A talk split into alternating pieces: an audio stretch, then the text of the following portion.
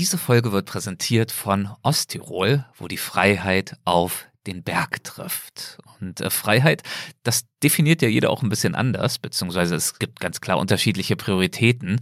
Ähm, Freiheit von Stress, Freiheit von Luft- oder Lichtverschmutzung und so weiter und so fort. Ja, und genau diese Art von Freiheit, die gibt es jedenfalls in Osttirol zuhauf. Stattdessen weite Blicke, reine Bergluft, klares Wasser, angenehme Temperaturen, Einfach alles in allem eine unverbrauchte Natur, die im Übrigen regelrecht gespickt ist mit imposanten Bergen und gemütlichen Tälern mit tollen Gastgebern und leckerer Kulinarik. Also zum einen, das liebe ich jedenfalls, diese Balance, auf der einen Seite dieses echte und raue und auf der anderen Seite das heimelige und gemütliche. Ob ihr euch mal ganz in Ruhe auf euch selbst konzentrieren oder euch sportlich betätigen möchtet und unter Umständen geht das ja auch Hand in Hand, schaut euch unbedingt mal auf www.osttirol.com um.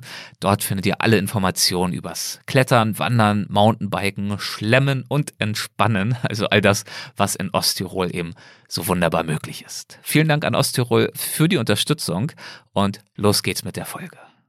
Also das war mir sehr, sehr wichtig. Also diesen Punkt den Menschen klar zu machen. Wo steht der Mensch heute? Wo stehen wir? Was können wir mit Raumfahrt in Zukunft erreichen? Wenn sie in der Schwerelosigkeit sind, gibt's das alles nicht mehr.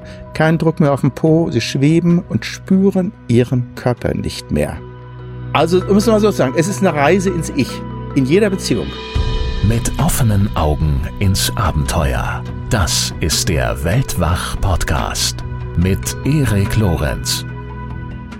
Die Geheimnisse des Weltalls. Nur wenige Menschen kamen ihnen so nah wie der Diplomphysiker und Wissenschaftsastronaut Professor Dr. Ulrich Walter, der in dieser Folge zu Gast ist.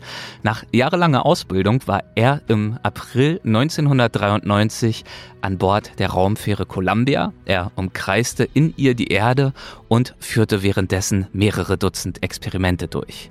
Er ist Träger des Bundesverdienstkreuzes erster Klasse und er leitet heute an der Technischen Universität München den Lehrstuhl für Raumfahrttechnik. Darüber hinaus moderiert er die Doku-Serie Spacetime auf dem TV-Sender Welt und ist Autor zahlreicher wissenschaftlicher Fachbücher und Sachbuchspiegel-Bestseller. Zuletzt erschienen seine Bücher Reiseziel Weltraum im Polyglott Verlag und Origins im Gräfe und Unzer Verlag.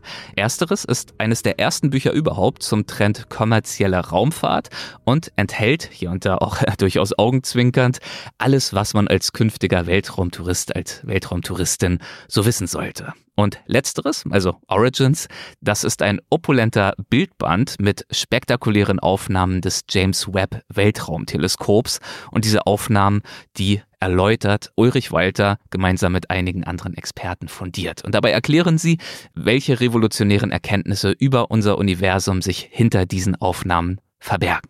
Ja, und wenn wir schon beim Thema Bücher sind, dann erlaube ich mir auch einen ganz kurzen Hinweis in eigener Sache. Denn vor mittlerweile jetzt doch schon wieder einigen Monaten ist ein neues Buch von mir erschienen. Es trägt den Titel der Preis der Hoffnung. Es geht also dieses Mal nicht ums Reisen, es geht auch nicht um Weltwach und dennoch erlaube ich mir euch ganz rasch davon zu erzählen. Es handelt sich bei Der Preis der Hoffnung um einen historischen Roman. Er spielt zur Zeit des Zweiten Weltkriegs in Nordfrankreich und Großbritannien und es geht darin um einen britischen Agenten, der im von Deutschland besetzten Frankreich eines der größten Widerstandsnetzwerke aufbaut. Das ist eine wahnsinnig spannende Geschichte eines beeindruckenden Menschen, wie ich finde. Und das sage ich nicht, weil ich ihn mir so toll ausgedacht habe, sondern weil diese Geschichte auf wahren Begebenheiten basiert und, naja, auch auf jahrelanger Recherche Recherche meinerseits, sowohl in Literatur als auch vor Ort. Ich habe mich ausgiebig umgeschaut, habe etliche Jahre an diesem Buch gearbeitet. Es war ein ziemlich langwieriges Projekt und jetzt ist es also draußen und zwar in drei Teilen. Das ist also schlussendlich eine Trilogie geworden. Ähm, das liegt vor allem an der Länge. Es ist ein bisschen ausgeufert, hat um die 1000 Seiten. Also, wenn ihr Lust habt auf einen äh, schönen, umfangreichen historischen Schmöker, einen spannenden Agenten-Thriller, der auf wahren Begebenheiten basiert, dann schaut euch das gern mal an. Der Preis der Hoffnung in drei Teilen und in drei unterschiedlichen Ausgaben. Es gibt zum einen die gebundene Ausgabe. Die ist allerdings zugegebenermaßen aus produktionstechnischen Gründen ziemlich teuer geworden. Ging leider nicht anders. Das Geld landet nicht bei mir, sondern geht für die Herstellung drauf. Ist also eher was für Liebhaber, glaube ich. Aber die gute Nachricht ist, es gibt natürlich auch die Taschenbuchausgabe deutlich günstiger. Und dazu haben mich einige von euch schon kontaktiert über Instagram und Co. Einige von euch, die Schwierigkeiten hatten, diese Taschenbuchausgabe zu finden. Aber vertraut mir, es gibt sie. Sucht einfach beim Händler eures Vertrauens nach Preis der Hoffnung, Erik Lorenz Taschenbuch und dann sollte diese Ausgabe aufploppen. Ich bin sicher, ihr schafft das. Und klar, wer lieber digital liest, ähm, für diejenigen gibt es das E-Book, also das wäre die dritte Ausgabe, gebunden, Taschenbuch, E-Book, alles, was das Herz begehrt. Schaut es euch mal an. Gut, damit ist dieser kleine Werbeblock in eigener Sache beendet. Ich hoffe, ihr seht es mir nach und genießt jetzt unseren Streifzug zu den Sternen mit Ulrich Walter. Bitteschön. Guten Tag, Herr Walter. Herzlich willkommen bei Weltwach. Ich freue mich sehr auf das Gespräch. Hallo. Ich grüße Herr Lorenz. Und äh, ich würde gerne in das Gespräch einsteigen mit dem allerletzten Satz eines Ihrer aktuellen Bücher. Reiseziel Weltraum heißt es. Mhm. Und darin schreiben sie im Schlusswort, wir leben in einer epochalen Zeit der Menschheit und keiner merkt es. Ja. ähm, wie meinen Sie das? Jetzt mal abgesehen davon, ähm, dass wir natürlich es äh, mit Pandemien zu tun haben, mit Kriegen, mit der Klimakrise, mit politisch aufgeheizten, unruhigen Zeiten. Äh, was ist an unseren Zeiten so epochal? Dass wir wirklich eine neue Dimension erobern, nämlich den Weltraum. Wir Menschen leben hier auf der Oberfläche der Erde, was mathematisch gesehen eine zweidimensionale Oberfläche ist. Und wenn wir in den Weltraum fliegen, mhm. ist das im wirklichen Sinne dreidimensional, weg von der Erde. Und die Möglichkeiten, die sich dadurch ergeben, sind gigantisch. Und wir sehen es jetzt gerade durch New Space, und darüber spreche ich ja auch in meinem Buch, dass diese neue Raumfahrtindustrie das sich wirklich zunutze macht und dass die ganze Menschheit davon profitieren wird. In ganz Amerika gibt es eigentlich kaum ein wichtigeres Thema. Nur in Europa ist das Thema eigentlich eher nebensächlich. Im Gegenteil, die Deutschen lächeln eher über sowas.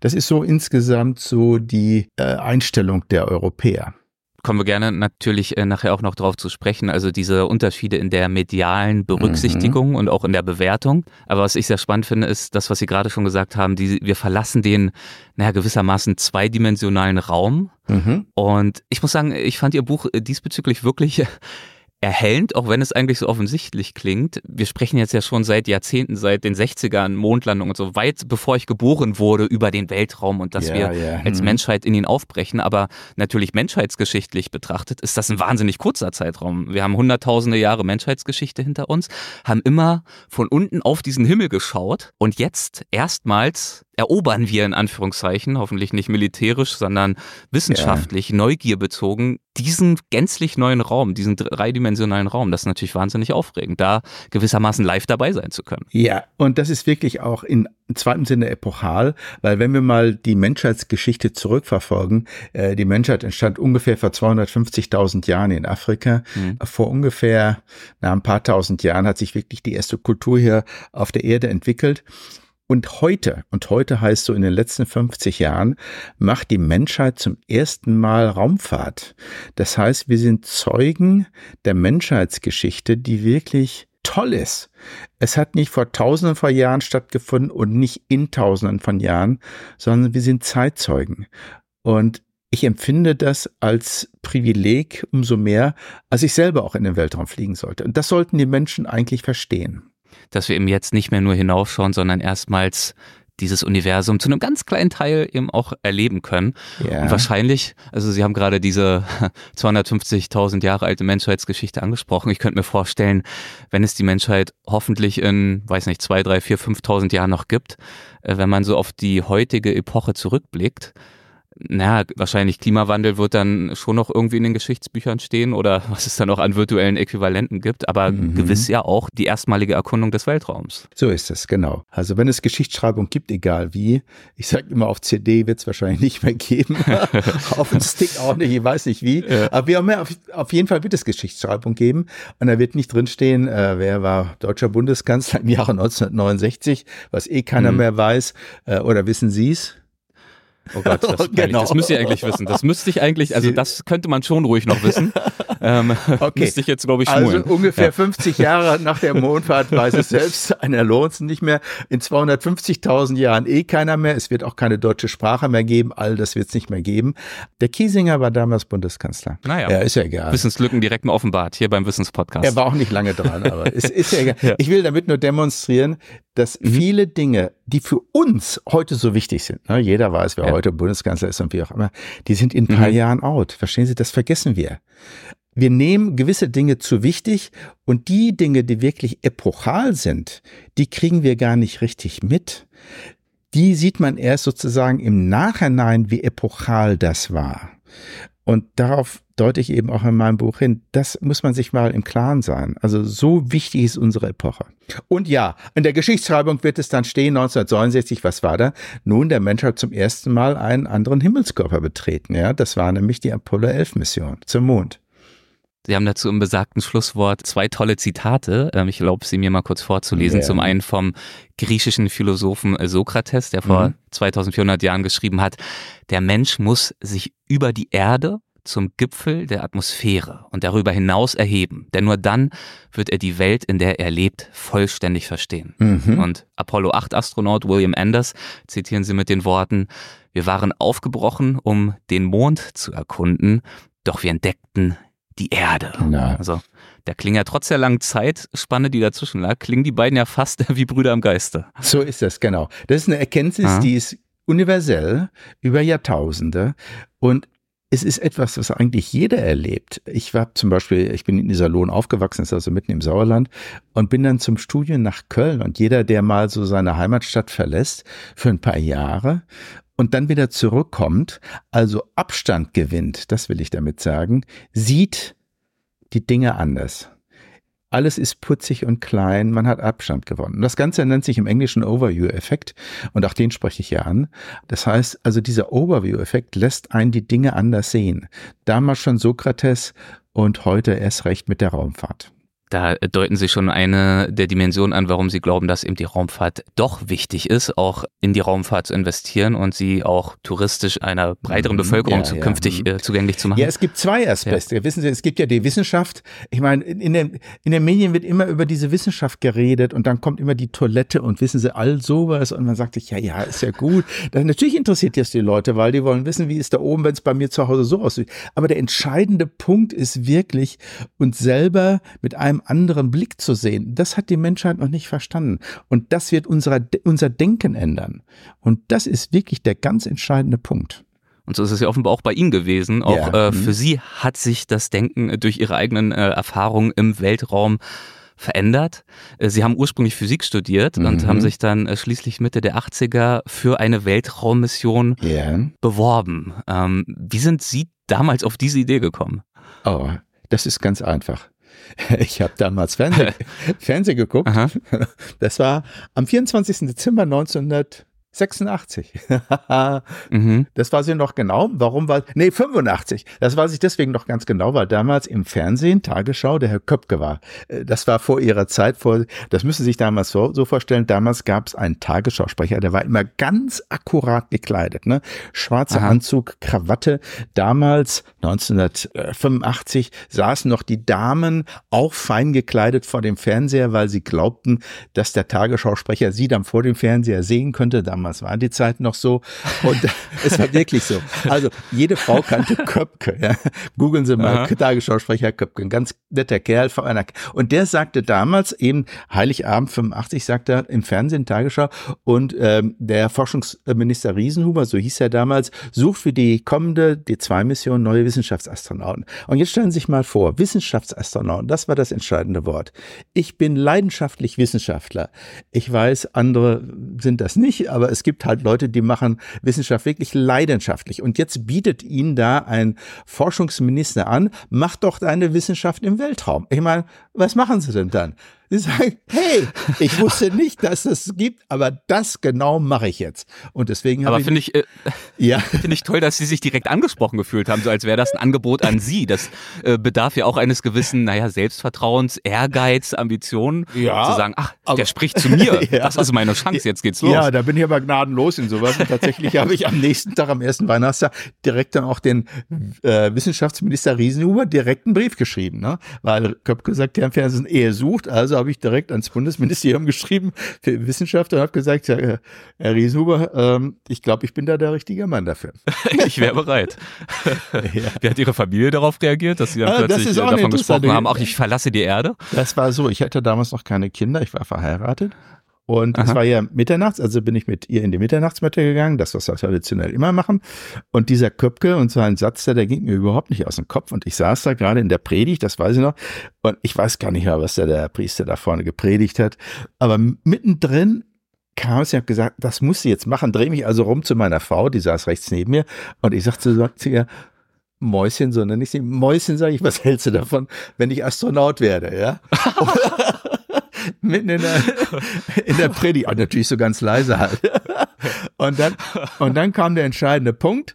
Dann drehte sie sich zu mir um und sagt dann, ohne lange zu Pause zu machen, sagt sie, du, ich glaube, das ist genau das, was du tun solltest. Und deswegen habe ich mich am nächsten Tag hingesetzt und habe die Bewerbung geschrieben. Könnte man auch meinen, äh, Ihre Frau möchte Sie loswerden, aber das will ich ihr jetzt mal nicht unterstellen. Nein, nein, das kann ich auch sagen.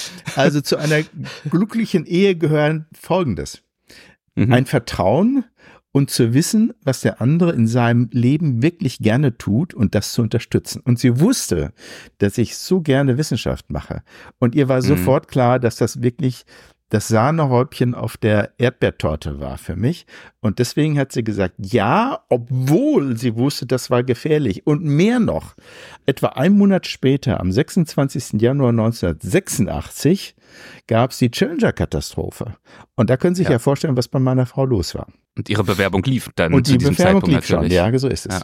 Ja, was war da los? Was war da bei Ihrer Frau los? Vor allem auch, was war bei Ihnen los? Das war Das muss doch unglaublich. äh, Zweifel geweckt haben, ob Sie Ach, diese Bewerbung Zweifel äh, ist wirklich das- aufrechterhalten wollten. Zweifel ist das unangemessene Wort dafür. Aha. Meine Frau hat mich in Tränen angerufen und sagte, hast du das jetzt im, gerade im Fernsehen gesehen? Ich saß im Büro, habe gesagt, Hm. nee, wovon redest du? Ja, schau unbedingt jetzt mal im Fernsehen. Habe ich mir das also angeschaut und habe gesehen, wie also die Challenger beim Start äh, eben explodierte.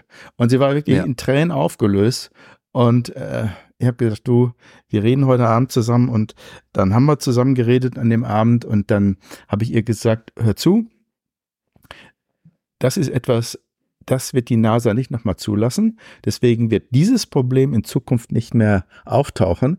Deswegen wird der Shuttle sicherer. Aber so spricht Hm. natürlich nur ein Wissenschaftler, kein Mensch, Hm. der irgendwie Emotionen hat. Und das war also für meine Frau jetzt gar nicht überzeugend, sondern das ist passiert, Menschen sind tot. Und dann habe ich ihr gesagt, du weißt was, wir treffen uns nochmal im Monat. Wir sprechen nochmal im Monat darüber.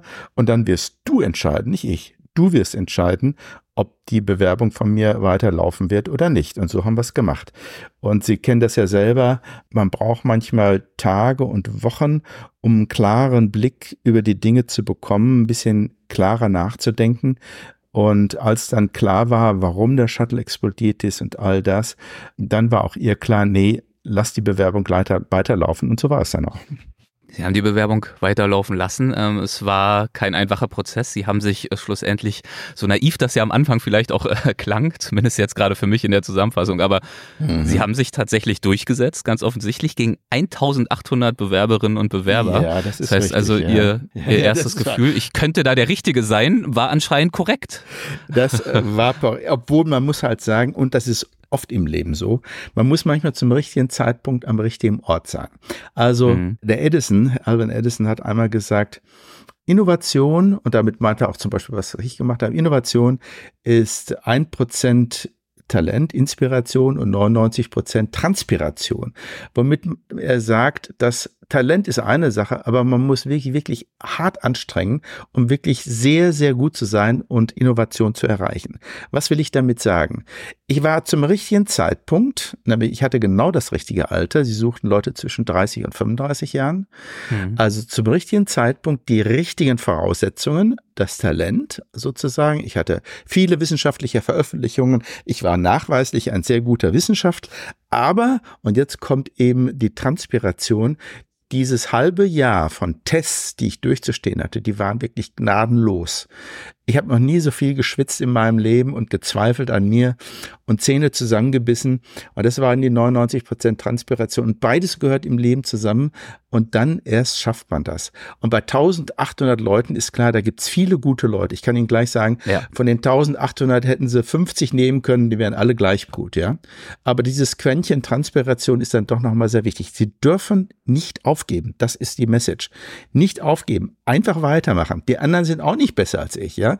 Die werden genauso ausgequetscht, die laufen auch heulen auf allen Vieren, ja, aber einfach durchhalten, weitermachen. Das war die Devise und so habe ich es damals gemacht. So haben sie es gemacht, so haben sie es geschafft und deshalb sind ja. sie dann schlussendlich äh, Ende April 1993 aufgebrochen in Richtung ja. Erdlaufbahn an mhm. Bord des Orbiters Columbia und sie haben mal erklärt, es gebe aus ihrer Sicht drei besonders beeindruckende Elemente bei ja, einer solchen Mission, ja, ja. wie Sie sie durchgeführt haben. Ja, aber ich glaube, das geht jedem, also auch die Astronauten reden ja über ihre Mission. Das ist bei allen gleich. Das erste ist wirklich der Start. Und ich werde ja auch oft gefragt, gerade von Männern, ne, Herr Walder jetzt erzählt, wie ist das, wenn man da in der Rakete die Power, die, Power, die einen in den Sitz hineindrückt. Ja, ja, es ist beeindruckend. Das ist überhaupt keine Frage. Das bleibt ein Leben lang, dieser Eindruck, äh, wenn man da mit 3G da in den Himmel geprescht wird. Das ist toll, keine Frage. Und ich kann Ihnen sagen, es war absolut still in unserer Kapsel, auch über den sogenannten Air to Ground hat man nichts gehört, weil jeder wusste, Challenger ist passiert, kann nochmal passieren. Das war das Problem beim Shuttle, dass die Feststoff... Also das schwankt schon mit, auch beim Start. Ja, natürlich. Und in diesen mhm. ersten zwei Minuten, wo die Booster abbrennen, kann man nichts tun. Da ist man wirklich auf Gedeih Verderb der Rakete ausgeliefert. Dann, wenn die abgesprengt werden, ist eigentlich alles Roger. Dann geht's einfach in den Weltraum. Ja, das war das eine. Und dann sind sie direkt im Weltraum. Das zweite Moment, ist, muss ich noch mal ganz kurz ja. zum Start. Das, davon haben sie auch bei, bei Markus Lanz mal erzählt in der Sendung. Haben sie ein paar Zahlen geliefert. Ach, was sie nicht alles gesehen haben. Ja, das gucke ich mir alles an. Und ich, Sie wissen ja, ne, Männer, Zahlen ja, und Power. Ja, ich weiß, das ich genau so ist das, ja, ja. haben sie gesagt, also sie sitzen auf 2000 Tonnen Treibstoff. Ja, ist das, das ist ja. quasi Sprengstoff. Pro Sekunde werden 5 Tonnen verbrannt. So die Energie, das. die dabei entsteht, entspricht 10 Kernkraftwerken gleichzeitig. So ist genau. Es ist, als sitze man auf einem Vulkan. So ist es. Also, Und Sie merken das. Dieses Rappeln, ach, Rappeln ist das falsche aber diesen Vulkan, den merken Sie unter Ihrem Arsch. Ja? Das ja, ist, ich kann Ihnen oben. sagen, das ist sehr, sehr beeindruckend. Mhm. Aber dann das genaue Gegenteil oben, wollten Sie gerade schon zu überleiten. Ja, genau. Innerhalb von drei Sekunden werden die Antriebe abgeschaltet dann sind sie von 3G 0G, ja, also genau das andere ah. Extrem. Und dann sind sie in der Schwerelosigkeit. Damit kommen wir zu der zweiten Antwort oder was ist Haben Sie gerade gesagt, innerhalb von drei Sekunden? Innerhalb von drei Sekunden werden die Antriebe so von 3G. Ja, ja. Okay. Der, ja. der Commander hatte einen, einen Drehknopf, den dann ja. dreht er den runter und ist vorbei. Ja. Und dann schweben sie in der mhm. Schwerelosigkeit im Weltraum und dieses Gefühl der Schwerelosigkeit, und das ist eben meine zweite Antwort auf die Frage, die drei beeindruckend sind, ist die Schwerelosigkeit. Ja. Äh, zunächst erstmal zu sehen, wie viele dann doch kotzen, ja, weil Schwerelosigkeit ist für den Körper erstmal nicht so gut, obwohl ja, 30 Prozent aller Astronauten sind davon nicht betroffen und ich hatte das Glück, zu diesen 30 Prozent nicht zu gehören. Also ich musste nicht unter Weltraumkrankheit leiden und deswegen konnte ich von Anfang an Weltraum genießen, die Schwerelosigkeit hm. genießen. Und das ist wirklich toll. Vor allen Dingen, je länger man oben ist, desto desto mehr kann man sich in dieses Schwerelosigkeitsgefühl so hineinhängen lassen, um es mal so auszudrücken, oder ja, mit geschlossenen Augen sozusagen dieses ganz andere Körpergefühl zu haben. Können wir vielleicht nochmal drüber, gleich drüber sprechen. Und das dritte ist wirklich der Blick auf die Erde. Ne? Äh, mhm. Und das macht auch jeder sofort. Ne?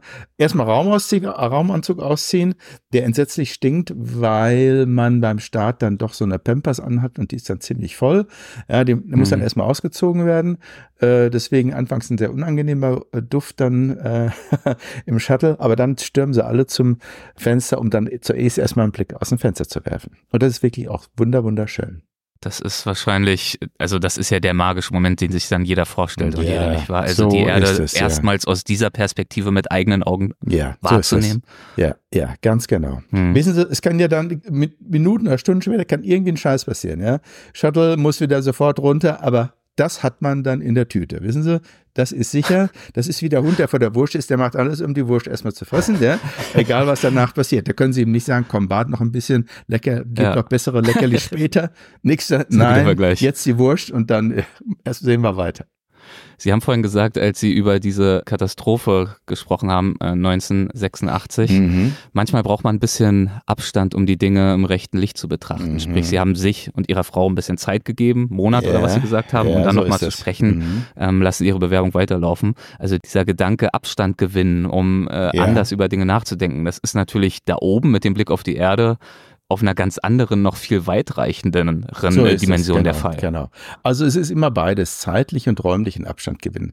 Hm. Es hat mich viele Jahre, wenn nicht Jahrzehnte meines Lebens gekostet, um zu verstehen, dass zeitlich und räumlicher Abstand sehr wichtig sind im Leben.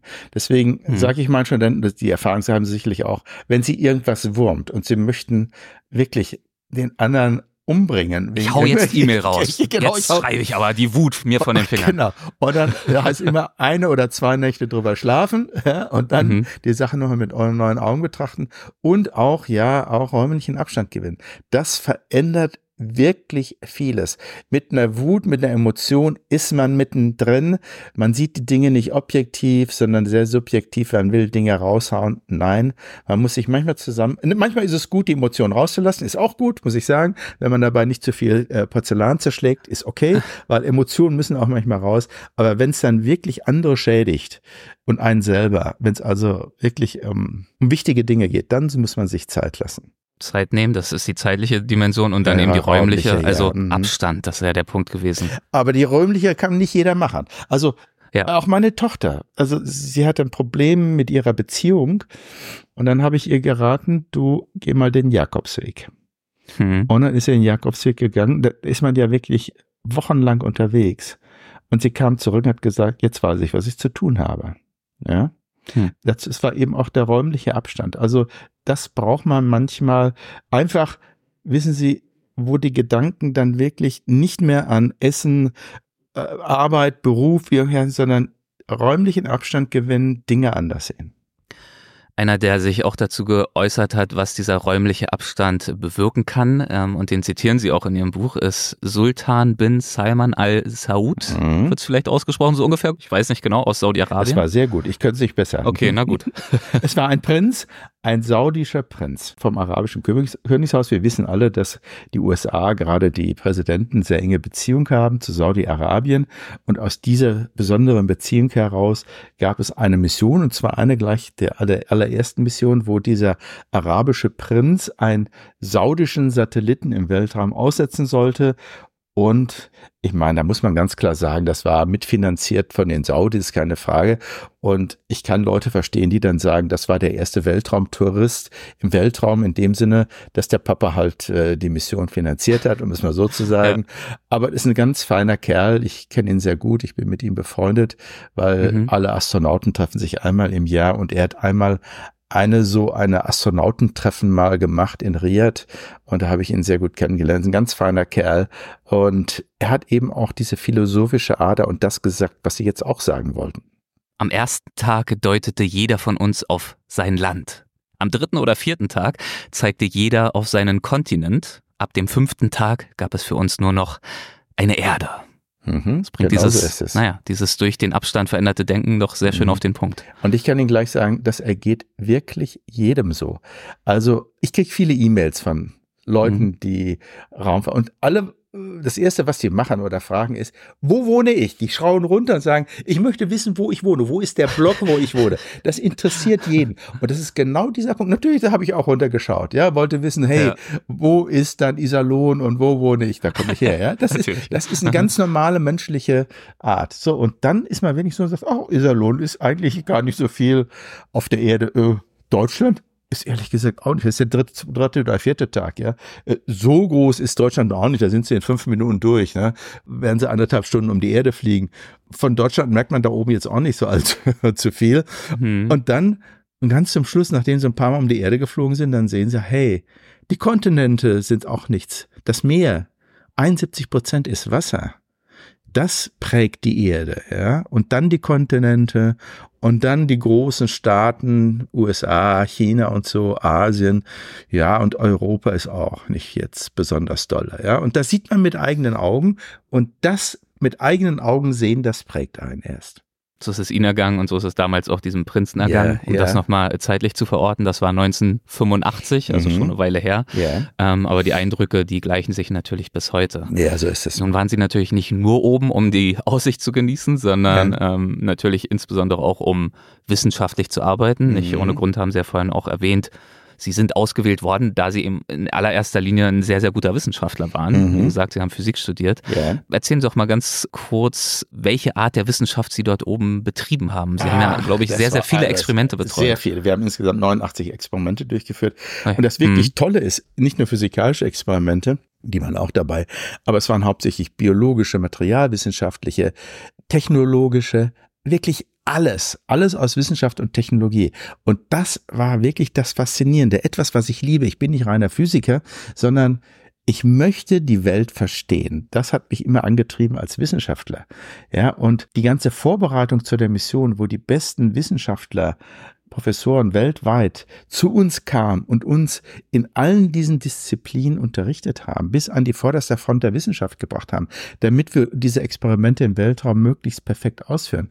Also das war mit, ich muss sagen, das wirklich Schönste für mich äh, an dieser Mhm. Mission, das zu erleben. Und davon profitiere ich noch heute. Äh, und deswegen schreibe ich auch Bücher halt nicht nur über äh, Physik oder Raumfahrt, sondern über alles Mögliche. Und das macht mir so viel Spaß. Und deswegen war die Mission so toll. Wissen Sie, da wuseln sie rum und machen gerade noch mein äh, Kristallzucht-Experiment. und da vorne sind dann irgendwelche Pflanzenexperimente, Wurzelwachstum von irgendwas und dann die Pilze, die da wachsen.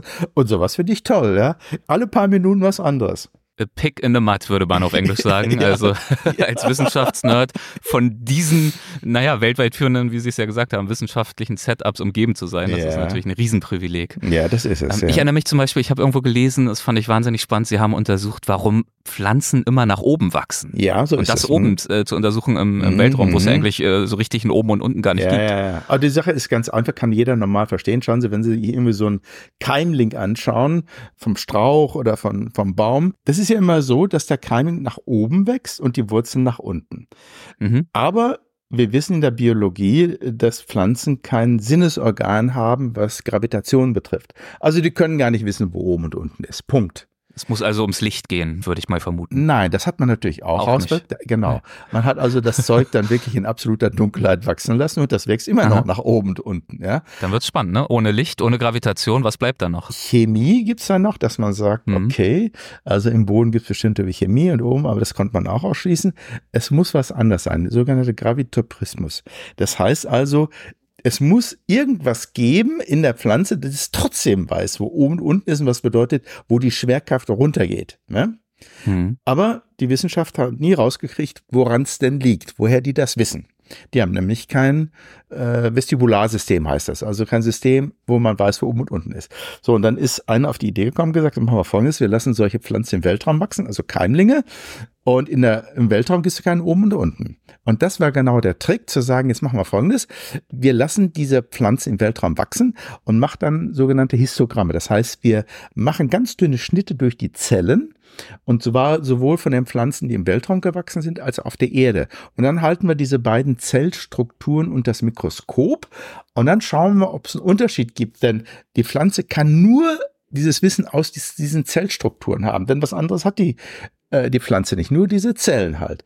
Und tatsächlich durch diesen Vergleich hat man dann rausbekommen, woher diese Pflanzen wissen, wo oben und unten ist. Ach ja, äh, könnten wir natürlich jetzt ganz viele Experimente ähm, Ja. ansprechen, aber wir belassen es mal bei diesem exemplarischen Beispiel äh, aus Zeitgründen. Ich mache mal einen kleinen äh, Break und werfe Ihnen jetzt erstmal eine, eine äh, etwas pathetisch anspruchsvolle Frage vor die Füße. Ja. Ähm, was würden Sie sagen jetzt in der Rückschau, ähm, ist ja auch schon ein paar Jahre her mittlerweile, inwiefern hat diese Zeit Sie geprägt im Weltraum? Was von dort oben haben Sie sich mit zurück heruntergenommen? Ach, wissen Sie, es hat eigentlich alles geprägt. Ich war ja im Weltraum nur zehn Tage. Die ganze Vorbereitung hat fünf Jahre gedauert und die Nachbereitung auch noch mal ein Jahr. Also man muss wirklich alles zusammenzählen und diese Mission, die zehn Tage, waren für mich wirklich das Sahnehäubchen. Ich habe es gerade schon mal gesagt, auf die Torte. Ja. Aber es sind auch die prägendsten, weil das ist wie wenn Sie halt so einen Skiurlaub machen und irgendwo in der Berghütte sind und eingeschneit. Wissen Sie, Sie können nirgendwo hin, Sie können nicht irgendwo ins Restaurant. Und sowas prägt, sowas bleibt hängen. Egal wie schlimm es war oder so. Wenn Sie dann da sind, sagen Sie sich, mein Gott, was für eine schlimme Zeit das war. Aber im Nachhinein sagen Sie, das war das Tollste, was ich je erlebt habe. Ja. Hm. Und genauso müssen die Missionen auch sehen. Ich habe nie so viel in meinem Leben gearbeitet wie da oben im Weltraum.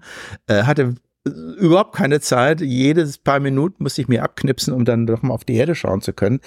Aber weil es so besonders war, hat es mich, mich am meisten geprägt. Damit sind wir bei der Antwort auf Ihre Frage, weil eben zum einen diese Schwerelosigkeit schon einem klar macht, wie stark wir von körperlichen Gefühlen abhängen, also von der Schwere zum Beispiel. Ja. Zum ersten Mal zu merken, mein Körper hat keine Schwere mehr und dann zu merken, dass man eigentlich das Ich, also wenn ich jetzt hier sitze und ich frage mich, was, wer bin ich oder so, dass man erst in der Schwerelosigkeit merkt, dass dieses Ich mit dem Körper identifiziert wird, ja. Also das, mhm. das Spüren des eigenen Körpers. Also äh, jeder Zuschauer, der jetzt vor dem Podcast ist, möge mal die Augen schließen und sich fragen, hey, wer bin ich, ja? Und dann werden sie merken, sie sitzen irgendwie auf dem Stuhl und sie haben irgendwelche Klamotten an und die spüren sie auf den Schultern und sonst wie und all sowas. Und das ist, das sind sie, das, die sagen, das bin ich. So. Und auf einmal, wenn sie in der Schwerelosigkeit sind, gibt's das alles nicht mehr. Kein Druck mehr auf dem Po, sie schweben und spüren ihren Körper nicht mehr. Und das ist ein Gefühl, das gibt's ja nirgendwo im Leben hier auf der Erde, weil sie sind ja dauernd dieser Schwere ausgesetzt. Irgendwo merken ja. sie ihren Körper. Dieses wirkliche Ich, das spüren sie immer und auf einmal ist es nicht mehr da. Und die Erkenntnis, dass man also das Ich darüber identifiziert und dann aber trotzdem merkt, obwohl es jetzt nicht mehr da ist, bin ich ja trotzdem noch da. Also was ist es denn letztendlich, was das Ich ausmacht? Ja, und dann so mit geschlossenen Augen da oben rumzuschweben und sich über solche Dinge Gedanken zu machen und sich dann zu sagen, indem ich hier oben rumschwebe und mir Gedanken darüber mache, wird mir eigentlich klar, dadurch, dass ich überhaupt über die Dinge nachdenke. Und eigentlich ist es ja auch auf der Erde so, dieses Denken ist ein wichtiger Teil des Ichs, was einem nur nicht klar ist, weil es so abstrakt ist. Aber das macht ein wichtiger Teil des Ichs aus. Und das ist das, was da oben in der Schwerelosigkeit von mir bleibt. Also das Ich ist das Denken, was bleibt, um es mal so auszudrücken. Und diese Erkenntnis fand ich so wunderbar. Und das ist etwas, das habe ich bis nach Hause bekommen. Das ist gewissermaßen das körperlose Bewusstsein, so würde ich das jetzt mal verstehen. Ja, genau. So, und das habe ich zum Beispiel mitgenommen, ja. Und wann immer Aha. ich da sitze, jetzt zum Beispiel, und ich jetzt merke, und der normale Mensch merkt das nicht, weil er die Schwerelosigkeit, dieses hm, leichte Ziehen der Eingeweide, dieses Schmetterlingsgefühl, ich weiß, dass das die Gravitation ist, dass man aber normalerweise das nicht spürt, weil es eben immer da ist, ja. Das ist wie der Schuh, den man nicht spürt. Und nur wenn man nass, wenn er nass ist, dann merkt man, hey, ich habe einen nassen Fuß, ja. Und dann wird's blöd. Also Schuhe merkt man ja. nicht, nur wenn sie nass werden. So ist das dann eben auch mit der, mit den, den Ziehen der Eingeweide und all dem. Und dieses Bewusstsein kommt nur durch die Schwerelosigkeit. Und das habe ich zum Beispiel mitgebracht. Hm. Da bekommt man echt Lust und auch Sehnsucht, wenn ich Sie so reden höre, ja. das auch mal zu erleben. Und so geht's ja. ja vielen, die Ihnen lauschen, die Ihre Bücher lesen also, und so weiter. Also muss man so sagen, es ist eine Reise ins Ich. In jeder Beziehung. Ja. ja, das ist eine Reise ins Ich, sich selber kennenlernen, aber durch den Abstand auch das kennenlernen, wo ich da unten bin und das anders einzuschätzen. Eine Reise zu dem Ich. Und ich glaube, genau danach stünde vielen Menschen der Sinn. Also wie gesagt, deswegen ähm, lesen Menschen ja unter anderem gerne ihre Bücher und äh, ja, lauschen ihren ja, Geschichten ja. Ähm, und ihren Erinnerungen. Und deshalb wird ihnen ja unter anderem in den letzten Jahren auch besonders häufig die Frage genau danach gestellt, nicht wahr? Also so wann mhm. könnte ich denn mal so aufbrechen vielleicht und den Weltraum bereisen? Damit sind wir natürlich genau beim Thema dieses erwähnten Buches, mhm. ähm, das Sie geschrieben haben, das Thema eben Weltraumtourismus. Sind Sie davon ein Freund? Ja, ich bin großer Freund davon. Und wenn Sie mich fragen, wie ich dazu gekommen bin, es sind eben zwei Dinge. Einmal weil ich nach meiner Mission sehr oft dazu gefragt wurde, äh, nach dem Motto, ja, sind Astronaut, klar, viel verdient und hat das Privileg, da hochzufliegen, aber wir Leute, wir werden uns das nie leisten können. Nein, nein, nein, das ist anders. Es gibt New Space, es gibt Angebote, wenn auch nicht gerade besonders günstig, aber es gibt die Möglichkeit und sie werden in Zukunft wesentlich günstiger werden, so dass sich jeder mal leisten wird und ich kann dir jetzt schon sagen, was da auf dich zukommt. Diese Kombination hat mich dazu verleitet, dann zu sagen, okay, schreibe ich doch ein Buch für die Leute, damit sie schon mal im Vorfeld sehen, was da auf sie zukommen könnte, warum es so interessant ist und warum es sich lohnt, vielleicht auch ein bisschen mehr Geld da rein zu investieren. Warum Unterstützen Sie diese Entwicklung so gern? Warum halten Sie es für gut oder hielten Sie es für gut, wenn mehr Menschen diese Erfahrung machen können? das, wenn auch dann vielleicht einfach. diese ganze wissenschaftliche Dimension nun nicht so wichtig wäre für den gemeinen Weltraumtouristen? Ich empfehle jedem Deutschen, der sich darüber aufregt, dass nur die Deutschen die richtige moralische Einstellung haben. Die Deutschen sind ja richtige Moralisten, so muss man das ja sehen. Ne? Moralischer Absolutismus nennt man das. Ob es nur Nachhaltigkeit ist oder Wiederverwertung, Nachhaltigkeit, alles ist moralistisch. Alles muss sich diesem Zwang unterwerfen. Die Engländer sehen das ganz anders. Sie sind sogenannte Utilitaristen. Was bedeutet, sie sagen, ja, ja, Klimawandel ist wichtig, Nachhaltigkeit ist wichtig, aber es gibt ein ganzes Paket an wichtigen Dingen und ich muss im Leben zusehen, diese wichtigen Dinge, die für mich und die Gesellschaft wichtig sind, im Einklang zu bringen, soweit wie es möglich ist. Also nicht alles einem Zwang unterwerfen. Und all die, die diesem moralischen Absolutismus frönen, den rate ich mal, einfach mal ein Jahr, zwei Jahre in Amerika, Indien, China, ich war jetzt in Japan dann lange Zeit zu leben und dann werden sie merken, wie gnadenlos da die Deutschen sind. Und Raumfahrt gehört auch mit dazu. Diesen Abstand gewinnen, über sich selbst anders zu denken, das allein lohnt sich schon.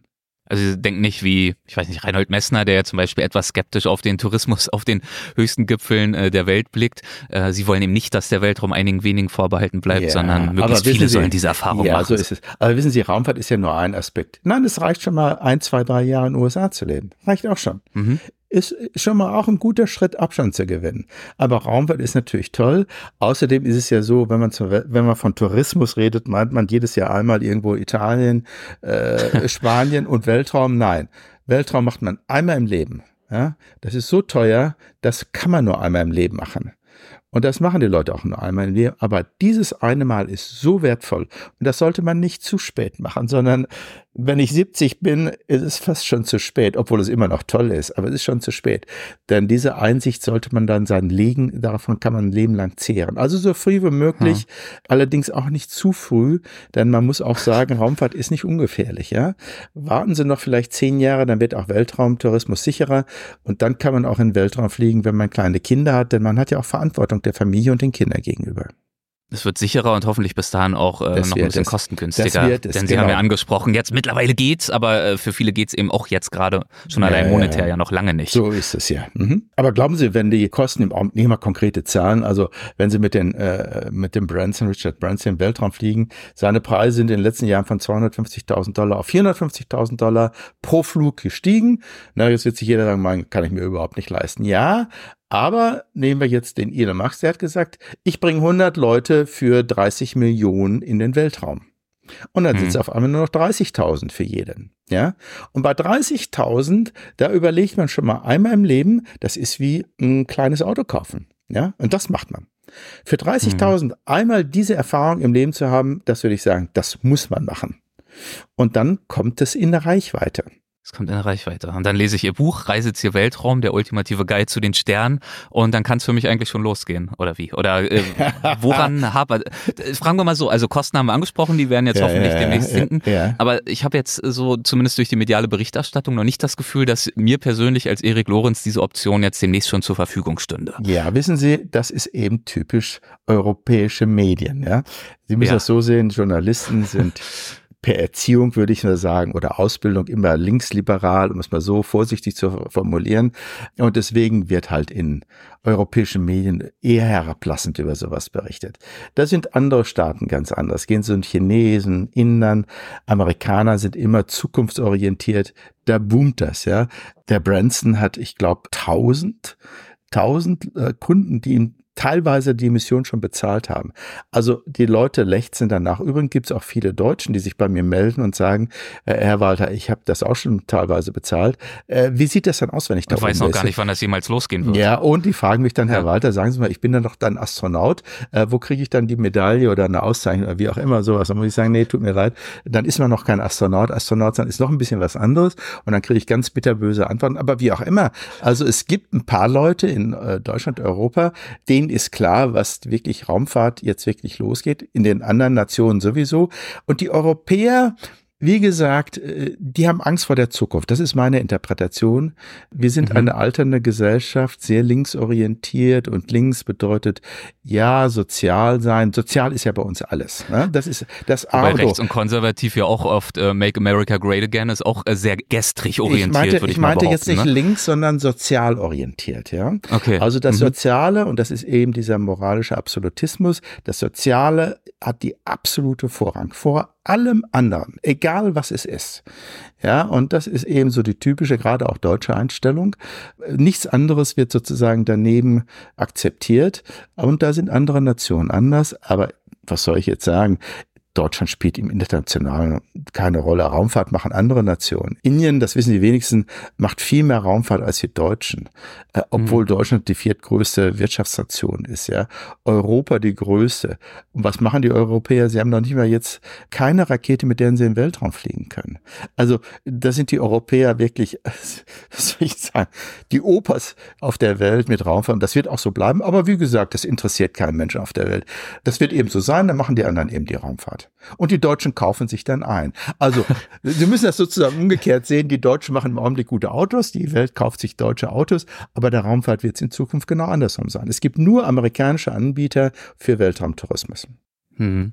Da sind wir jetzt äh, bei einigen Themen, die Sie angesprochen haben, yeah. schnell auch bei gesellschaftspolitischen Debatten. Also wofür sollen wir unser Geld aufwenden? Ja, ja, das gehört mit dazu. Nein, das ist sehr wichtig. Und da gibt's kein Wahr und Falsch. Stecken wir jetzt die Milliarden in, in den Sozialstaat und so wollen jetzt genau. irgendwie Armut bekämpfen? Oder sagen wir, ähm, die Wissenschaft und die Zukunft der Menschheit auf einer ganz anderen Ebene mhm. ist uns genauso wichtig ja. oder zumindest mhm. ansatzweise äh, ähnlich wichtig? Naja, mhm. aber das ist, glaube ich, nochmal eine ganz andere Diskussion.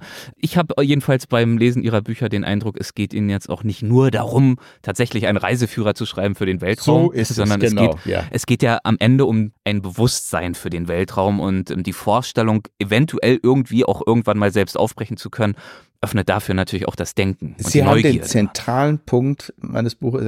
Und Sie, wenn Sie das Buch lesen, sehen Sie auch am Anfang ist ja rein philosophisch. Es geht ja nur um solche Dinge. Warum soll man das mhm. was? was? Was bringt mir das? Was bringt das der Gesellschaft? Was bringt es der Menschheit? Damit, mit diesem Schiff. Und dann erst kommt die Aussage, okay, welche Möglichkeiten haben wir jetzt konkret heute?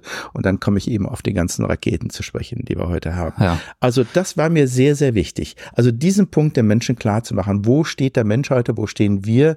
Was können wir mit Raumfahrt in Zukunft erreichen.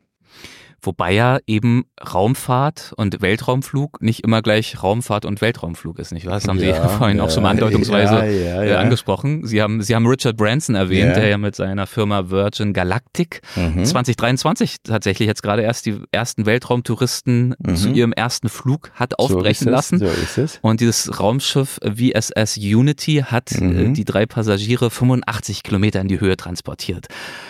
Ist natürlich gewaltig. Was sagen Sie dazu? Äh, toll. Finde ja. ich toll. Und vor allem der Richard Branson hat einen Weg eingeschlagen, den kein anderer eingeschlagen hat. Man muss wissen, er ist ein Pilot, ein sehr guter Pilot. Und er hat sich gesagt, ich fliege genauso in Weltraum, wie ich hier auf der Erde fliege, nämlich in ein Flugzeug. Ne, das war sozusagen ja. sein Prinzip. Und das ist Jeff Bezos und Elon Musk ganz anders. Die sagen, in Weltraum komme ich nur mit einer Rakete. Das heißt, wenn ich hm. suborbital fliege, was das bedeutet, werden wir gleich noch vielleicht sehen. Also, und das mache ich auch mit einer Rakete, denn nur mit einer Rakete komme ich dann auch in der Erdumlaufbahn. Das war beim Richard Branson ganz einfach. Er hat gesagt, ich nehme ein Flugzeug und mache nur suborbital und bringe einfach nur Menschen in den Weltraum. Mehr will ich gar nicht. Und deswegen sind die Konzepte so unterschiedlich und das ist schön.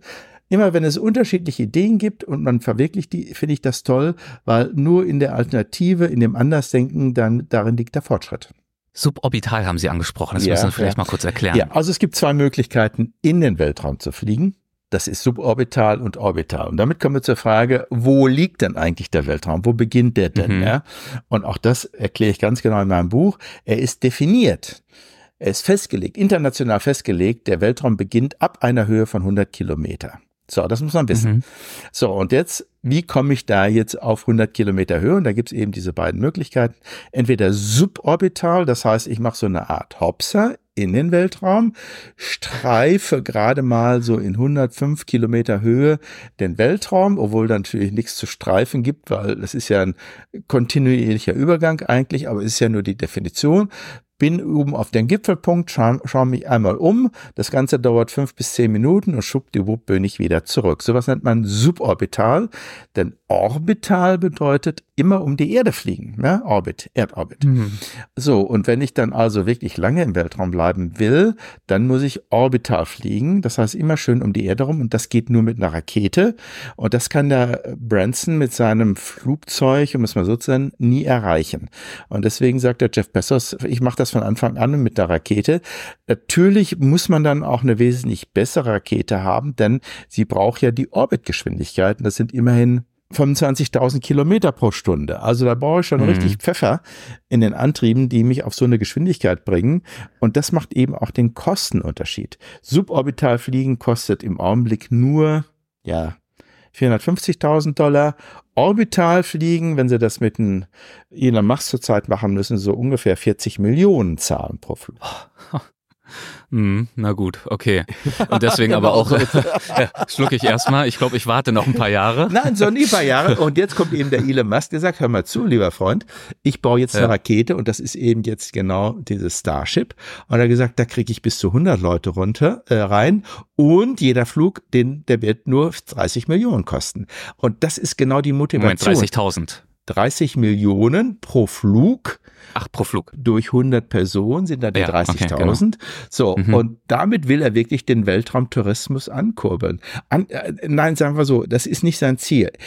Seine Motivation ist, ich möchte jedem Menschen ermöglichen, doch einmal im Leben in den Weltraum zu kommen, aber langfristig treibt ihn eins, nämlich er möchte in die Geschichtsbücher der Menschheit eingehen, der zum ersten Mal die Menschheit auf den Mars gebracht hat. Das treibt ihn wirklich.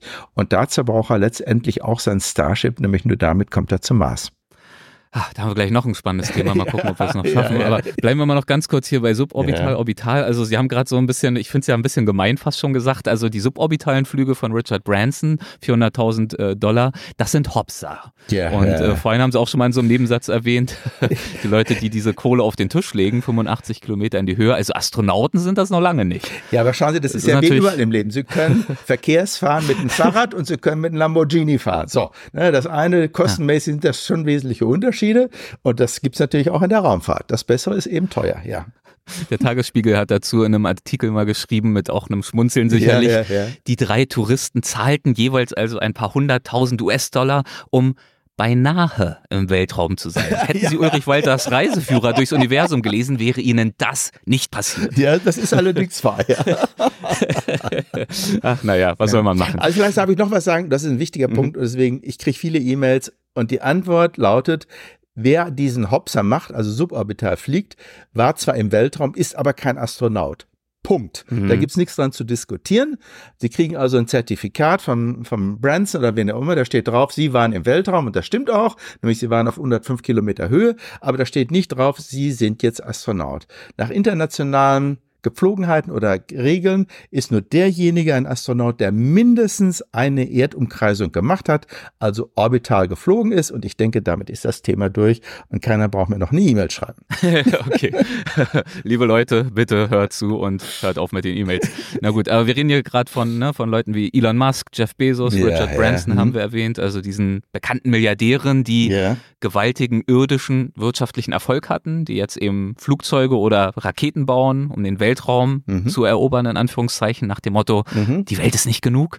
Es schwingt ja schon mit, Sie sind da, äh, Sie verfolgen das mit großem Interesse. Wie denken Sie darüber? Ist das gesunder Ehrgeiz? Ist das Genialität? Oder ist das, wie es viele ja auch sehen, ist das auch äh, eine Portion Größenwahnsinn? Ähm, die Motivationen sind sehr unterschiedlich. Also, und mhm. zwar von allen dreien, Branson, Bezos und äh, Musk. Gehen wir die dreimal durch. Also der Branson ist einer, der liebt Risiken, ist ein Pilot, und sagt, ich möchte damit einfach Geld machen. Punkt. Ja. Und er geht hohe Risiken ein, auch mit seinen Fliegern. Das heißt, er fliegt immer, bevor die Sache wirklich zuverlässig ist. Und deswegen mhm. sage ich auch in meinem Buch, seid vorsichtig, wenn er bei dem ein Ticket kauft. Elon Musk. Der hat halt so ein gewisse Draufgänger-Gen. Ne? Ja, also genau. Der hat ja auch das selber ist schon genau. ganz viele verrückte Aktionen durchgeführt, Genau. persönlich mit einem Heißluftballon irgendwie um die Welt so gerast. ist es, genau, so ist es. Ganz abgefahrene Sachen gemacht. So ja. ist es. Und da sind die anderen Mhm. beiden, Musk, äh, Elon Musk, die sind hoch darauf bedacht, dass ja alles zuverlässig funktioniert. Also nehmen wir mal den Elon Musk, der seine Raketen gebaut hat, seine Falcon 9 Rakete. Die ist bisher 250 Mal geflogen. Nur zweimal bei nicht bemannten Flügen ist sie explodiert. Das ist so, so gut hat selbst die NASA es nie geschafft. Also er Mhm. geht da kein Risiko rein. Wo er Risiken eingeht, ist, wo er sagt, wenn ich so ein Ding teste, dann gehe ich alle Risiken ein. Ich möchte ja wissen, was kaputt geht, damit ich es beim nächsten Mal abstellen kann. Nur die Deutschen kapieren nicht, dass man da solche Risiken eingehen muss, um möglichst schnell eine zuverlässige Rakete zu bauen. Und Berichten dann jedes Mal lechzend vom Scheitern, wenn dann wieder was explodiert ist. Genau, aber ich muss Ihnen sagen, ich meine, Formel 1 macht nur dann Spaß, wenn es auch mal ein bisschen was passiert. So, so sind die Menschen, muss man auch sagen, ja. Und Mhm. so ist es dann auch in der Raumfahrt. Also ihn treibt nicht das Geld. Der hat 100 Milliarden, äh, der braucht er nicht. Was mache ich, wenn ich 100 Milliarden? Nun, ich mache das, wo ich glaube, dass ich was für die Menschheit tun kann. Und er sagt, und das ist sein wirkliches Ziel, ich möchte die Menschheit auf den Mars bringen. Er möchte in die Geschichtsbücher der Menschheit eingehen und nebenbei eben auch noch ein bisschen Weltraum bezahlbar machen. Das sind seine Motivationen. So, und dann gibt es noch den Jeff Bezos und der hat Folgendes gesagt. Amazon-Gründer. Ja. Amazon-Gründer hat gesagt, ich habe so viel Glück gehabt mit Amazon. Ich habe so viel Geld damit gemacht. Amazon ist ja nicht deswegen groß geworden, weil ich nur eine große tolle Idee hatte, sondern er hat gesagt, ich habe eine Infrastruktur benutzt, nämlich ein Transportwesen, was auch meine Bücher anfangs und die anderen Dinge verteilen konnte.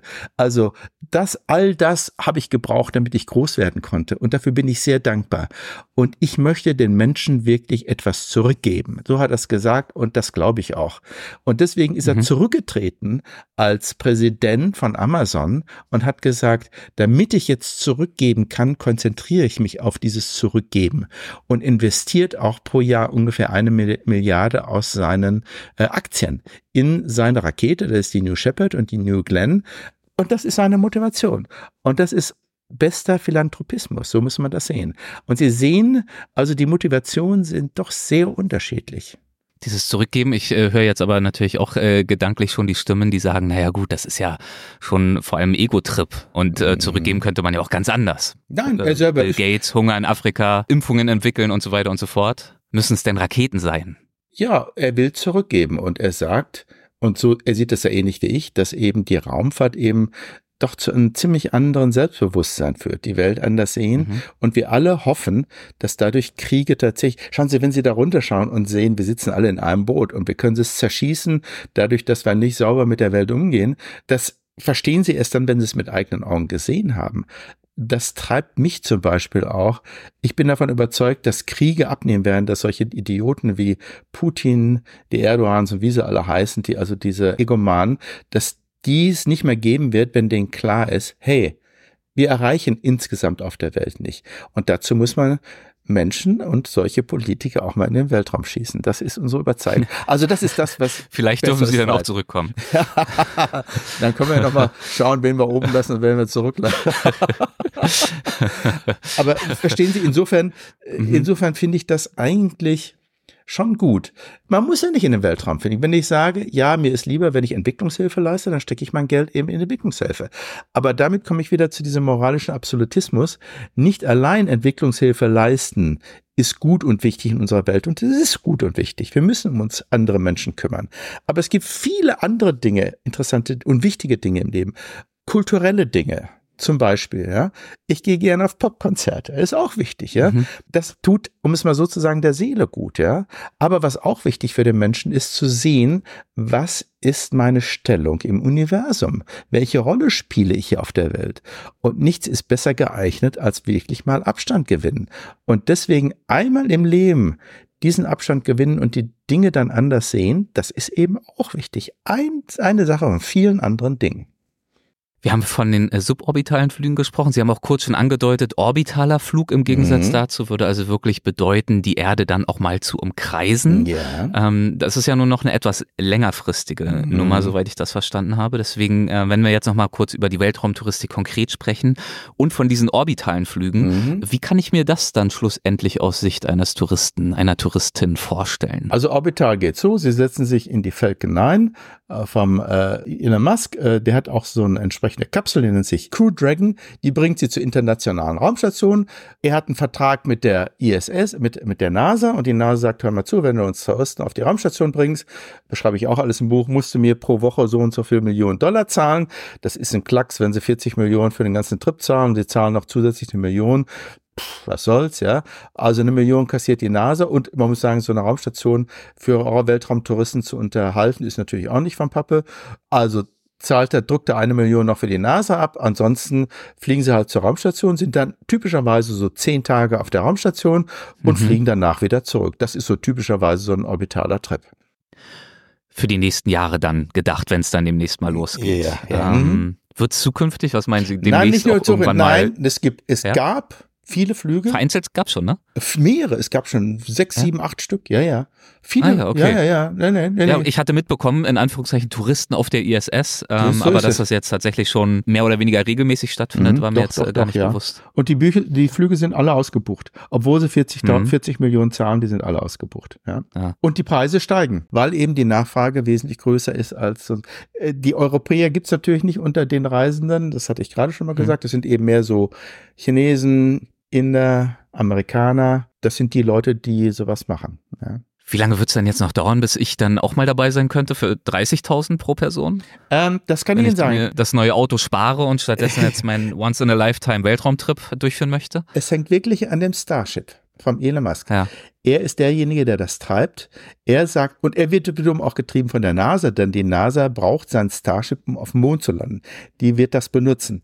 Also die treibt ihn er selber, ich würde sagen, in fünf Jahren ist es soweit. Hm. Dann wird er kommerziell mit diesem Starship Flüge in die Erdumlaufbahn anbringen. Am Anfang wird es vielleicht noch, ich weiß nicht, da wird er nur 50 Leute mitnehmen und dann zum Schluss erst 100 Leute. Das heißt, die Preise sind Anfang vielleicht bei 100.000, um eine Zahl zu sagen, und die werden dann nach vier, fünf Jahren, also insgesamt zehn Jahren auf 30.000 fahren. Also rechnen Sie mal mit zehn Jahren, in zehn Jahren zahlen Sie 30.000. Das hat er sogar schon ziemlich genau sich ausgemalt. Also tatsächlich wird ich weiß nicht, ob Sie auf solchen Kreuzfahrtdampfern mal waren, da gibt's ja wirklich so Theater, wo dann auch so Musicals gespielt werden, Theaterstücke und mhm. genauso soll es dann dort auch geben. Also es, die Leute sitzen so in, so in, so einem Theaterkreis, ja, und dann wird eben in der Schwerelosigkeit wird dann ein äh, Musikstück dargestellt vor dem Hintergrund des Mondes oder wie auch immer. Also da gibt es ganz ausgefeilte Pläne, wie man also Raumfahrt auch kulturell erleben kann. Also es klingt ja fast schon wie so ein Hotel auch im Weltraum, ja, mit dem natürlich. man da unterwegs ist. Damit kommen wir zum weiteren Punkt. Also ab dem Jahre 2027, also auch gar nicht so weiter, äh, beginnt der Aufbau kommerzieller, also privater Weltraumhotels. Das heißt, solche Reisen gehen dann auch zu diesen Weltraumhotels und da kann man diese kulturellen Dinge natürlich noch weiter ausführen. Wird es irgendwann auch ein Hotel auf dem Mond geben? Ja, wird es auch geben, obwohl der Aufwand wesentlich größer ist. Also da müssen Sie mit Preisen rechnen, die dann nochmal um Faktor 10 höher liegen. Also dann nicht 30.000, sondern das wird nicht unter 300.000 fallen. Aber das mhm. wird es genauso geben. Es wird immer Leute geben, die für die 300.000 ein Klacks ist. Und die fliegen dahin. Und wir anderen können da bis dahin ja sparen, dass wir zumindest auf die 30.000 kommen. Aber schauen Sie, das, war doch äh, früher ganz genauso. Anfang des letzten Jahrhunderts kostete ein Auto nach unserem Geld eine Million Euro. Eine Million. Mhm. Die ersten Mercedes, das waren alles handgefertigte Stücke und Sie konnten nicht ein Auto kaufen ohne einen Chauffeur. Den mussten Sie mitkaufen, weil es gab ja keine Führerscheine. Das, Sie brauchten also ausgebildete Leute. Erst dadurch, dass es Automassenproduktion gab und jeder einen Führerschein machen konnte, dadurch sank es von einer Million auf 20.000. Und genau das wird in Zukunft auch passieren. Die Weise werden wahnsinnig fallen. Und dann geht's richtig los. Dann geht's richtig los. Und ich, also ich muss sagen, ich kann mir das einerseits so schnell und so bald, Sie haben angesprochen, Ja, Hotels im Weltraum schau- ab 2027. Ja, das Moment, war ja Anfang kurz. des letzten ich, Jahrhunderts. Ja, das hat 50 Jahre gebraucht. Ja, klar. ich will nämlich gerade sagen, also sobald ist, es ist schwer vorstellbar, dass wir in wenigen Jahren so weit sind. Ich habe so das Gefühl, auch wenn Elon Musk da seine Sachen macht, wir sind schon noch ganz weit weg von alledem. Andererseits bin ich mir aber auch bewusst, äh, vor wenigen Jahrzehnten gab es noch kein Internet, keine Smartphones, keine künstliche Intelligenz Ja. oder wenn überhaupt dann halt in wenigen Forschungsinstitutionen. Und jetzt ist all das in aller Munde, hat die Welt verändert. Lorenz, das die hat ja auch nicht allzu lange anders. gedauert. Nein, die Situation ist anders. Ganz anders, ja gut, dann hauen sie es mir um die Ohren. Es gibt Firmen, die haben drüben eine Halle oder mehrere Hallen in den USA. Da liegen die die Module, so heißt es offiziell, ihrer kommerziellen Raumstation bereits da. Die müssen jetzt nur noch in wenigen Jahren hochtransportiert werden, zusammengebaut werden und dann geht Weltraumhotel los. Und deswegen baut ja auch der Elon Musk seine Raketen, damit er die bedienen kann. Denn wir müssen ja auch hinfliegen können. Und deswegen gibt's Boeing, die mit ihrer CST 100 genau das auch machen will. Alle wollen sich daran beteiligen. Also es gibt zwei Dinge, Weltraumhotel und hin und wieder zurückbringen. Das sind die beiden wichtigen Punkte. Und wie gesagt, wenn das Hotel gebaut wird, dann müssen natürlich auch Leute dahin. Und deswegen wird das, das wird kommen. Glauben Sie es mir. Das-. Aber die Dann, deutschen, äh, Medien, die deutschen Medien berichten darüber nicht. Fahren Sie nach Amerika, bringen Sie ein paar Monate zu und da gibt's auf jeder Seite gibt's darüber Berichte. So müssen Sie das sehen. Ich sitze hier in Amerika, ich spreche mit Ihnen aus New York, also ich äh, Ah, glaube Ihnen das okay. und krieg, ich krieg das tatsächlich auch ansatzweise mit, deswegen äh, bin ich ja, so begeistert. Die sind äh, jetzt wesentlich begeisterter. Ja, die Amerikaner darüber sind zu da ganz, ja, sprechen. ja, so ist es ja. Also ich nehme Sie beim Wort. Äh, Ja, in zehn das. Jahren, wenn ich dann noch äh, Weltwach den Podcast es, mache, dann genau. kann ich wahrscheinlich auch mal eine Folge aus dem Weltraum heraus und aufnehmen. ich Ja? kann Ihnen sagen, nehmen Sie mich mit. Ich bin dann ein guter Reisebegleiter. Ich kann Ihnen genau sa- sagen, wo es dann lang geht. Sparen Sie schon, sind Sie bereit, dann nochmal aufzubrechen? Also ich will, ja, ja. als, Also als Privatperson? da mache ich sofort mit. Wenn das da ist und ich bin noch körperlich einigermaßen und geistig drauf, mache ich das. Keine Frage. Ja, schön, ja dann äh, vielleicht sind wir dann zusammen unterwegs. So das ist es. toll. Ja. Dann machen wir nochmal einen Podcast auch von unseren Erfahrungen im Weltraum. Ja. Fantastisch, ich freue mich drauf. Ganz lieben Dank Ihnen für das Gespräch. Dankeschön. Okay, gut. Machen Sie es gut. Tschüss. Ciao. Das war Ulrich Walter. Ich hoffe, das Gespräch hat euch gefallen. Ich persönlich fand vieles von dem, was er erzählt hat, wahnsinnig spannend und die Idee, dass der Weltraum irgendwann auch uns Normalsterblichen für zumindest mal einen Besuch zugänglich sein könnte. Diese Idee fasziniert mich definitiv. Ich muss sagen, einiges sehe ich auch deutlich anders als Herr Walter. Ich persönlich tue mich zum Beispiel schwer damit, so begeistert von Persönlichkeiten wie Elon Musk zu sprechen, aus verschiedensten Gründen. Das würde jetzt hier zu weit führen. Und im Zweifel ist das ja aber aus meiner Sicht auch nichts Schlechtes. Also der Umstand, dass es gelegentlich auch mal andere alternative Perspektiven gibt, mit denen ich persönlich mich zumindest hin und wieder auch sehr gern konfrontiere. Ich möchte ja nun mal auch nicht nur das hören, was ich ohnehin schon denke und meine und weiß. Und ähm, ich denke und hoffe, es geht euch genauso. Und im Zweifel versuche ich gerade bei anderen Sichtweisen, wenn es sie dann mal zu hören gibt, meine Wertschätzung beizubehalten, vielleicht noch weiter in den Vordergrund zu rücken, mich einfach zurückzuhalten und den Gästen die Bühne zu geben und euch dann dementsprechend hoffentlich auch den Raum, euch eure eigenen Gedanken dazu zu machen und zuzustimmen oder eben auch zu eigenen Rückschlüssen und anderen Rückschlüssen zu kommen. Aber ich muss im Nachhinein auch eingestehen, jetzt da ich diese Folge hier auch postproduziert habe, ich hätte an ein paar Stellen doch rigoroser nachfassen sollen. Das äh, hätte Herr Walter vielleicht auch die Möglichkeit gegeben, seine Standpunkte nochmal klarer zu erklären oder zumindest einzuordnen. Und zudem sind auch ein paar Themen aus Zeitgründen nicht mehr zur Sprache gekommen, die mir wichtig gewesen Planning for your next trip? Elevate your travel style with Quince. Quince has all the jet setting essentials you'll want for your next getaway, like European linen, premium luggage options, buttery soft Italian leather bags, and so much more. And it's all priced at 50 to 80% less than similar brands. Plus, Quince only works with factories that use safe and ethical manufacturing practices. Pack your bags with high-quality essentials you'll be wearing for vacations to come with Quince. Go to quince.com slash trip for free shipping and 365-day returns. Planning for your next trip? Elevate your travel style with Quince. Quince has all the jet setting essentials you'll want for your next getaway, like European linen, premium luggage options, buttery soft Italian leather bags, and so much more. And is all priced at 50 to 80% less than similar brands. Plus, Quince only works with factories that use safe and ethical manufacturing practices. Pack your bags with high-quality essentials you'll be wearing for vacations to come with Quince. Go to quince.com slash pack for free shipping and 365-day returns. Gewesen wären. Naja, also, äh, was will ich damit sagen? Manchmal läuft's rund und ich bin richtig happy nach einem Gespräch. In diesem Fall bin ich selbstverständlich Herrn Walter äußerst dankbar für seine Zeit. Ähm, das ist hier nicht das Thema, aber so richtig happy bin ich dennoch nicht, muss ich ehrlich zugeben, jedenfalls mit meinem Teil des Gesprächs. Wie gesagt, zu seinen Ausführungen und Sichtweisen, dazu ist ja auch gedacht, dürft ihr euch selbstverständlich gerne eure eigene Meinung bilden. Ähm, deswegen möchte ich hier gar nicht so sehr auf meine eingehen, insbesondere nicht, weil das Gespräch ja nun mal jetzt vorbei ist und es relativ rückgratlos und auch einfach unhöflich wäre, das jetzt hier in seiner Abwesenheit zu tun.